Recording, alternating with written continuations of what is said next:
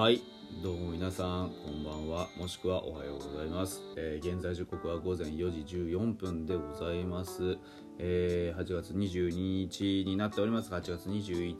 日、えーフォックストロットの野球語りたいラジオでございます。よろしくお願いいたします。はい。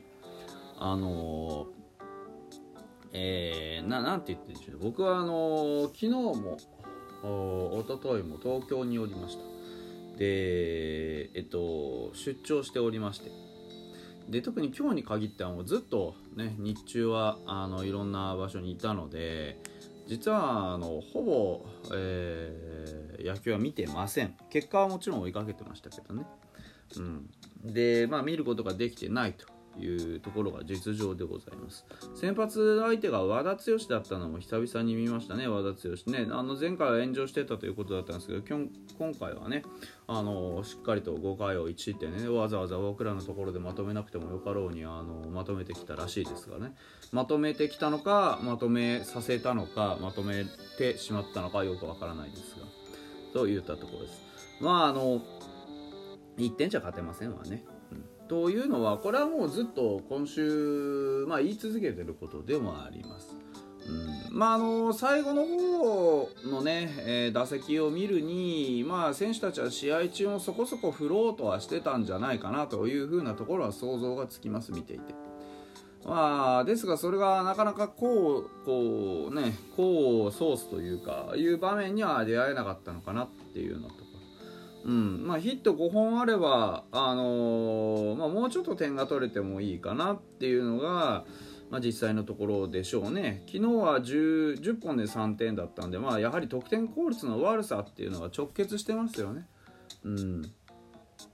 で得点効率が悪いですよっていう話をしてますけれども今日もなかなかね、あのーツーベースより上がね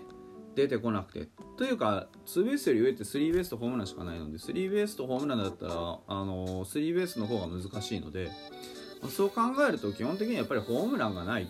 それもあのそうですし、えー複数得点を取るイニングっていうのがほぼないっていうね。どんなに頑張っても1点しか取らないっていう。まあだからあの昨日も一昨日もねずっと言ってますけれどもあのーやっぱりランナーを貯めるゲームではないですから誰かが返してこなきゃいけない、うん、あのーまあ写真をねツイッターに4つ貼ってこれが得点効率の差ですよっていう写真を僕はあのー出したような覚えがあるんですけどでも本当にあの写真の通りでして序盤にね2本野村とあとえっと柳田か。野村はあちらの野村さんですね。にあのー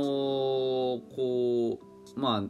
あねえー打たれたホームランっていうのはいずれも初球なんですよね。えーっとこれは3回の野村のホームランは加藤が投じた真ん中高めのシュートボールを一発で捉えてツーランホームラン。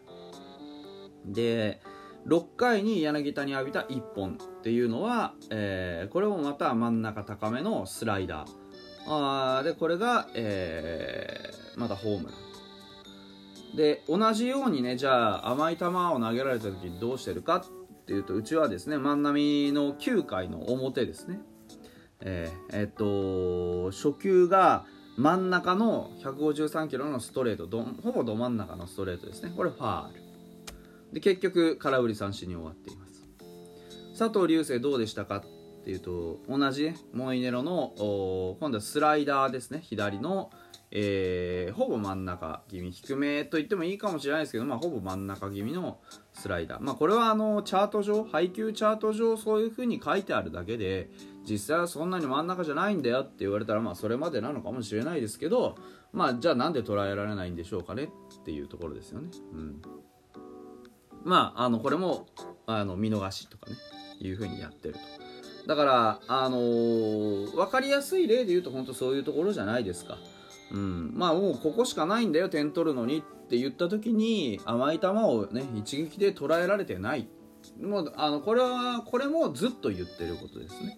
うん、ファーストストライクね、最初に取ってくるストライクのボールをきちんと早めに捉えないといけないんだよ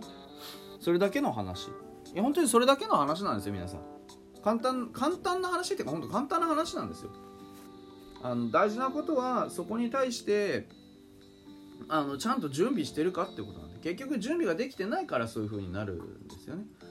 どういう意識でいますかと。その一その1本を捉えられなかったらその後に打てる球なんて来ないよっていうことなんで実際来てないんですから、だからその初球が一番甘かったっていうのをこれもうずっと繰り返してますよねうちの野手は。去年から繰り返してます。なんだったら。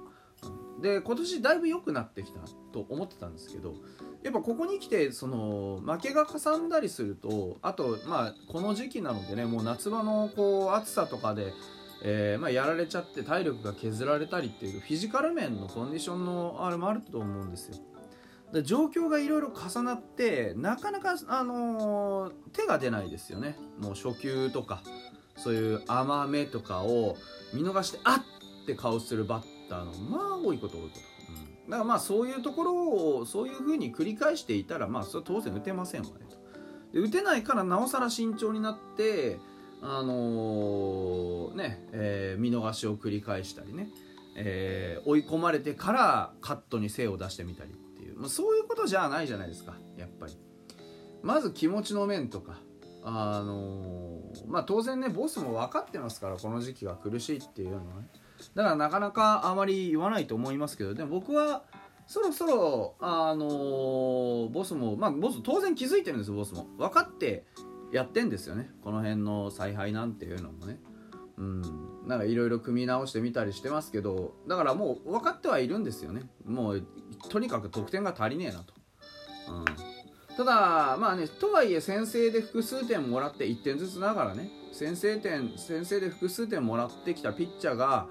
まあ、あの結構台無しにするっていうのもままあることっていうのもこれもまたあのボスも分かってます、うん、分かってるから何も言わないんですね。この時期がいっちゃん苦しいんだよと。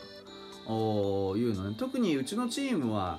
あのまあ、コロナのいろいろもまたあったっていうのもそれは当然ありましたけれどもそれ以上にあの若くて経験値がないで体力も足りないっていう、ね、技術力も足りない何もかも足りてないチームなわけですからじゃあ何がねあの必要かっていうとそれ足りないってことを自覚するっつうことが大事ですよね。でその上選手層も薄いときてますから、まあ、こうどっかで言ったような気がするんですけどここ最近出てくるピッチャーも、まあ、ほぼほぼ決まったメンツ同じようなメンツのローテーションで回してますし、えー、野手も、まあ、ほとんど同じメンツですよね、うん、ですからあのー、当たり前なんですよ。疲労が溜まってとかあのなかなか前向きになれなくても当たり前なんですよね。そこにフレッシュなものフレッシュなものって言ったら変ですけどあの当たり前のようにあるべきその戦力の厚みみたいなものが全く欠けてるのでこれ多分普通のまああの普通のチームって言い方まあよくないですけど普通のチームだったらあ、まあ、かなり大胆な人の入れ替えはあるはずなんですよ。うん。まあ、特にそのあ今日今回の、ね、3連戦の相手だったホークスさんもそうじゃないですか。コロナになりましたよってポンポンって人がまた代わりで上がってくるでその上がってきた人がことごとく活躍するっつうのは、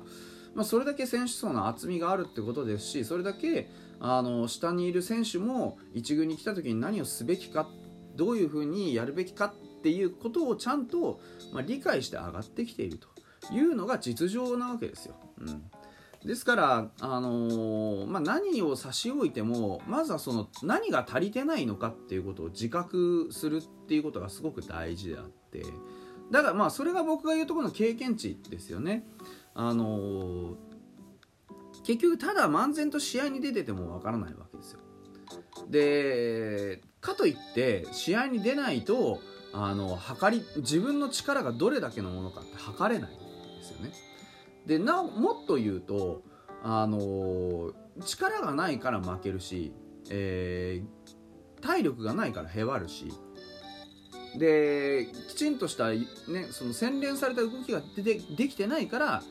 あの怪我もするんですよね。だからそういうところをちゃんと積み重ねて経験値として持っておかないと体験してみないと何が足りないかって実際わからないわけですよ。自分の絶対値自分だけ見ててもわからないんですよね。ボスがあのー、シーズンの頭の方にねいろんな、あのー、競技のいろんな人の話をこうね聞いたり見たりやったり実践させることによっていろんな経験値を積ませました。あれってまさにそのことで要は野球だけ自分の野球だけ見てても分かんないんですよ。自分に何が足りてないか。でも例えばチームメイトと切磋琢磨してみることであいつにはできて俺にはできない。これは足りてないんだってなることもあるでしょで逆に今の僕のあのねえっと、柳田と野村の例じゃないですけど相手のバッターはあんなに簡単に初球を捉えるのになんで俺にはできないんだろうってなることもあるじゃないですか。どうして勝てないんだろうっていうそのまあ一つの探求心みたいなもんですよね、